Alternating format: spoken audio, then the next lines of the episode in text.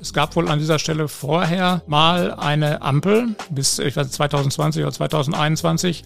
Die ist dann kaputt gegangen und nicht erneuert worden. Und das ärgert die, die Menschen. Also die sagen, das ist einfach eine zu gefährliche Stelle, als dass man da ohne Ampel äh, einfach so rübergehen könnte. Unterm U, der Dortmund-Podcast. Mit Bastian Pietsch. Hallo zusammen. Heute müssen wir uns leider mit zwei tragischen Unfällen vom Wochenende beschäftigen. Am Samstagabend ist eine Frau bei einem Unfall mit einer Stadtbahn ums Leben gekommen. Am Sonntagabend gab es dann in Scharnhorst einen Verkehrsunfall, bei dem eine Frau überfahren wurde und danach ebenfalls verstorben ist. Beide Fälle werfen Fragen auf, die ich gleich im Gespräch zum Thema des Tages mit meinen beiden Kollegen bespreche, die zu den Unfällen recherchiert haben. Ihr hört unterm U den Dortmund-Podcast der Ruhrnachrichten. Fünfmal die Woche liefern wir euch hier die Infos und Hintergründe, die ihr kennen müsst, um in Dortmund mitreden zu können.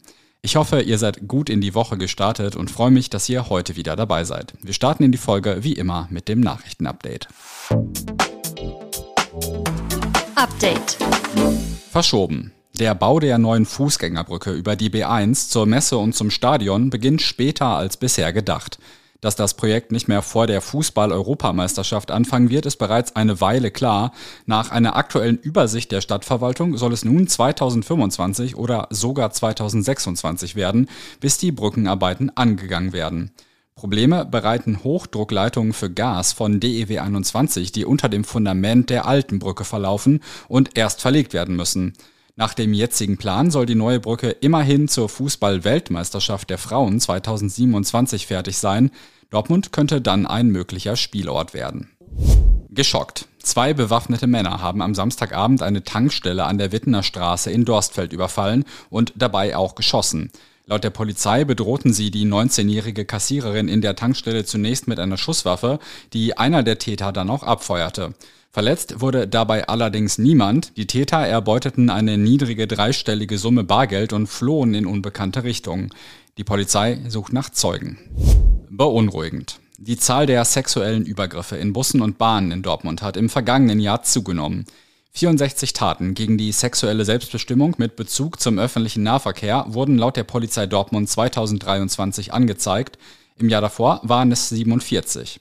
Die weit überwiegende Zahl aller sexuellen Übergriffe finden laut der Polizei allerdings im privaten Umfeld statt. Bahnhöfe und Haltestellen werden eher vereinzelt zu Tatorten, laut der Polizei insbesondere an Wochenenden oder zu Zeiten, in denen dort eher Menschen unterwegs sind, die angetrunken sind. Die Opfer sind in den meisten Fällen Frauen, die Tatverdächtigen Männer. Ich bin Europa-Fan. Mindestens einmal im Jahr bin ich mit Freunden auf Reisen. Allerdings muss ich mir eingestehen, dass mein Beitrag zur Planung des Ganzen meistens eher so mittelgroß ist. Noch schlimmer wird das, wenn ich selbst für mich eine Reise plane. Oft fehlen mir schon die Ideen und selbst wenn ich ungefähr weiß, wo ich hin will, ist es super viel Arbeit, die wirklichen Geheimtipps zu finden. Und genau an der Stelle kommt unser erster Werbepartner ins Spiel. Wild Away organisiert nämlich Gruppenreisen für Menschen, die nachhaltig, individuell und vielfältig reisen wollen, aber keine Lust haben, das alles selbst zu planen. Nicht nur für Ziele in Europa natürlich. Bei Wild Away müsst ihr euch nicht zwischen Kajaking und Kunstausstellung entscheiden und das Programm der Reise ist so gestaltet, dass es euch nicht einengt. Eine Hälfte ist vorgeplant mit Wanderungen zu den Highlights der Region, die andere Hälfte könnt ihr euch selbst aus verschiedenen Aktivitäten zusammenstellen. Wenn ihr jetzt findet, dass das nach euch klingt, findet ihr mehr auf www.wildaway.de. Wild mit Y und Away wie auf und davon. Das Thema des Tages. Am Wochenende gab es in Dortmund zwei tödliche Verkehrsunfälle. Die beiden haben zwar nicht wirklich was miteinander zu tun, sind aber natürlich beide tragische Ereignisse, über die wir heute reden müssen. Deshalb habe ich heute zwei Kollegen für das Gespräch zum Thema des Tages bei mir. Es ist also in unserem kleinen Podcast-Studio gerade gemütlich. Mit Tim Schulze spreche ich über den Stadtbahnunfall von Samstagabend, bei dem eine 80-jährige Frau ums Leben gekommen ist, und mit Andreas Schröter über einen Verkehrsunfall von Sonntagabend, bei dem in Scharnhorst eine 68-jährige Frau überfahren wurde und in der Folge ebenfalls gestorben ist. Zu beiden Vorfällen gibt es einige wichtige Hintergründe. Hallo Tim, hallo Andreas. Hallo. Hallo. Tim, zuerst zu dir. Was ist am Samstagabend passiert? Gegen 17.30 Uhr wurde eine 80-jährige Frau an der B1 von einer Stadtbahn der Linie U47 überrollt und ähm, die Frau verstarb noch an der Unfallstelle. Passiert ist das Ganze zwischen den Haltestellen Vosskuhle und Lübcke Straße auf offener Strecke. Der Fahrer hatte noch versucht, mit einer Vollbremsung den Zusammenstoß zu verhindern. Das hat aber nicht funktioniert. Es folgte ein Großeinsatz von Feuerwehr, Rettungsdienst und Polizei, den natürlich viele Leute an dieser Stelle mitbekommen haben. Also man hat noch versucht, die Frau zu retten? Die war schon direkt tot, nachdem sie erfasst wurde. Und relativ schnell ist ja auch ein Verdacht aufgekommen, nämlich dass der Fahrer der Stadtbahn unter Drogeneinfluss stand. Wo kam dieser Verdacht her und hat sich das bestätigt? Ja, routinemäßig wird in solchen Fällen sicherlich der Fahrer so einer Stadtbahn begutachtet und dabei haben Polizisten offenbar Unregelmäßigkeiten beim Pupillenreflex des äh, 38-Jährigen festgestellt. Er hat darauf freiwillig einen Drogenvortest gemacht, der dann positiv ausfiel. Mhm. Allerdings hat die Staatsanwaltschaft noch nicht gesagt, auf welche Substanz dieser Test angeschlagen hatte. Und ich nehme an, dann hat man ja wahrscheinlich auch nochmal einen Bluttest gemacht, ne? Genau, dann wurde angeordnet, ähm, dass eine Blutprobe diesem Mann entnommen werden soll. Ähm, das ist wohl auch passiert, allerdings liegt das Ergebnis dieser Blutprobe noch nicht vor. Das dauert ein paar Tage. Okay, also es gibt Hinweise darauf, dass er unter Drogeneinfluss stand, aber so richtig bewiesen ist es noch nicht. Das ist richtig. Hat sich DSW 21 dazu geäußert? Ja, es gibt ein Statement von DSW 21 Verkehrsvorstand Ulrich Jäger. Demnach will DSW 21 diese Ermittlungsarbeit zur Aufklärung des Falls natürlich vollumfänglich unterstützen und der Fahrer, der da betroffen ist, wird bis zur Aufklärung des Falls nicht mehr eingesetzt. Mhm. Dann lass uns mal von dem Fahrer weggehen. Was weiß man denn sonst über die Hintergründe des Unfalls? Wie ist es dazu gekommen? Klar ist mittlerweile, dass die 80-jährige Frau unter Demenz litt. Sie lebte allein in ihrer Wohnung in Dortmund und wurde zum Zeit des Unfalls schon von ihrer Vermieterin vermisst. Die Vermieterin hatte regelmäßig nach ihr gesehen. Der Fahrer hat bei seiner Aussage bei der Staatsanwaltschaft angegeben, dass die Frau zusammengekauert im Gleisbett saß. Sie ähm, soll auch nicht reagiert haben, als die Stadtbahn sich ihr näherte. Ähm, daher ist äh, suizidales Verhalten nicht ausgeschlossen. Warum sich die Frau auf den Gleisen aufgehalten hat, ist weiter völlig unklar. Also die Frau saß da im Gleisbett, hat die Bahn kommen sehen und hat sich nicht bewegt. Hätte der Fahrer denn den Unfall irgendwie noch verhindern können? Also das sind die Aussagen, die der Fahrer bei den Ermittlungsbehörden gemacht hat. Ähm, bei der Staatsanwaltschaft geht man derzeit nicht davon aus, dass der Fahrer den Zusammenstoß fahrlässig verursacht oder hätte verhindern können. Insofern ist auch völlig unklar, inwieweit etwaiger Drogenkonsum jetzt für das Todesermittlungsverfahren überhaupt relevant ist. Also Drogenkonsum des Fahrers eventuell. Genau. Ja, okay. Was war denn eigentlich mit den Fahrgästen in der Stadtbahn?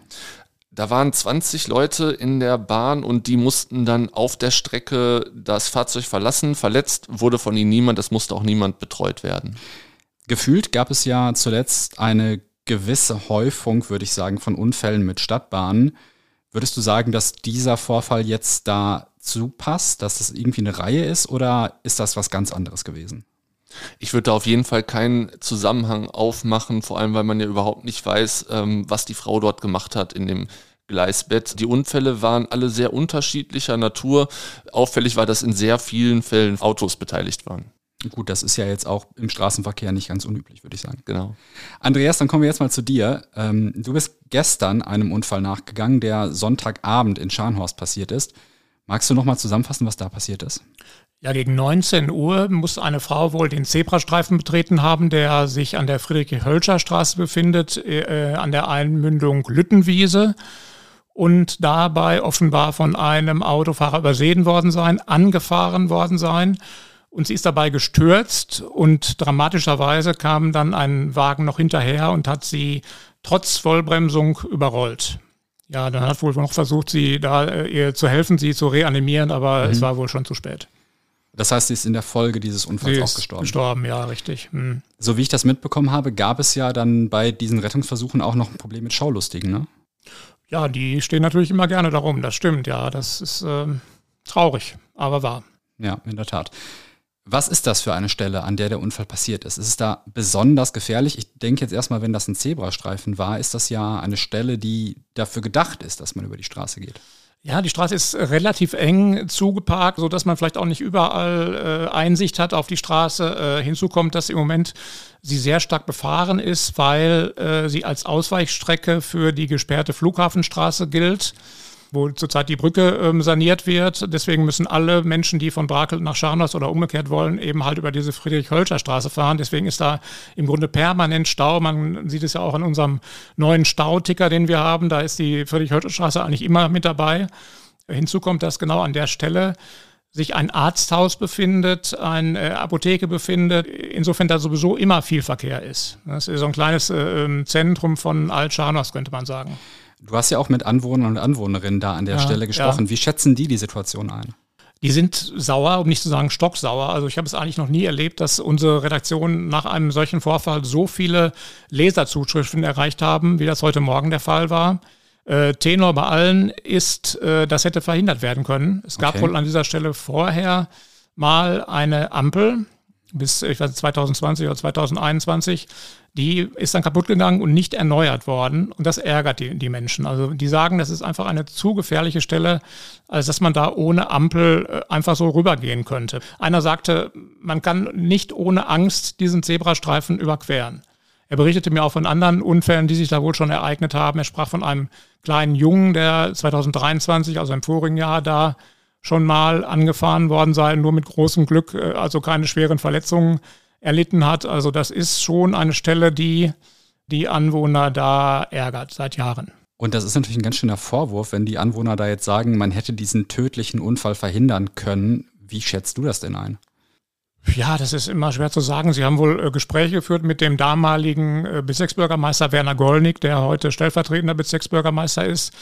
Der hat wiederum sich bei der Stadt äh, erkundigt und äh, die Stadt hat wohl keinen äh, Bedarf gesehen, diese Ampel nochmal zu ersetzen, weil es in dem Bereich eben halt zwei Zebrastreifen gibt und ähm, man da ja angehalten ist als Autofahrer eben langsam zu fahren. Wenn man das nicht tut, gut, dann, ähm, dann ist es ist natürlich schwierig dann, das ist klar. Ne? Jetzt ist das Ganze erst Sonntagabend passiert. Ich nehme mal an, dass es da noch keine Stellungnahme zu gibt, ob sich da an der Stelle irgendwas ändern soll, oder? Nein, gibt es noch nicht, aber davon ist auszugehen. Also es ist ja, äh, sind demnächst wieder Bezirksvertretungssitzungen und ich denke, dass äh, die Parteien das Thema dann aufgreifen werden, um da eine Lösung zu finden. Also zum Beispiel Tempo 30 ist auch eine Forderung, die da gestellt wird. Mhm. Ich könnte mir gut vorstellen, dass das vielleicht auch dann demnächst da umgesetzt wird. Vielen Dank, Tim. Vielen Dank, Andreas, für eure Einordnung zu den zwei tödlichen Verkehrsunfällen am Wochenende. Wenn ihr die Hintergründe dazu nochmal nachlesen wollt, findet ihr wie immer einige Artikel in den Shownotes. Am Freitag habe ich hier mit Felix über die neuen Pläne der Stadtverwaltung gegen die Crack-Krise gesprochen. Das Thema begleitet uns hier im Podcast ja schon seit Monaten. Eine ganze Folge, nämlich die vom 14. November, haben wir auch einem möglichen Lösungsansatz gewidmet, dem Züricher Modell. Allerdings hat sich jetzt die Polizei dazu geäußert, warum sie das Modell für Dortmund nicht für tragfähig hält. Zum einen sei das quasi geduldete Dealen, das Teil des Züricher Modells ist, in Deutschland nicht möglich. Die Polizei sei per Gesetz zum Ermitteln verpflichtet. Gegen den Drogenhandel vorzugehen sei aber auch im Sinne der Abhängigen selbst. Dealer würden mit dem Elend der Suchtkranken viel Geld verdienen. Dagegen müsse man einschreiten. Wenn ihr die ganze Stellungnahme der Polizei lesen wollt, findet ihr einen Link dazu in den Show Notes. Außerdem möchte ich euch zum Schluss noch auf unser RN Plus Probeabo hinweisen. Für 3 Euro könnt ihr damit drei Monate lang alle Inhalte auf rn.de nutzen. Kommt gut durch den Tag und wir hören uns.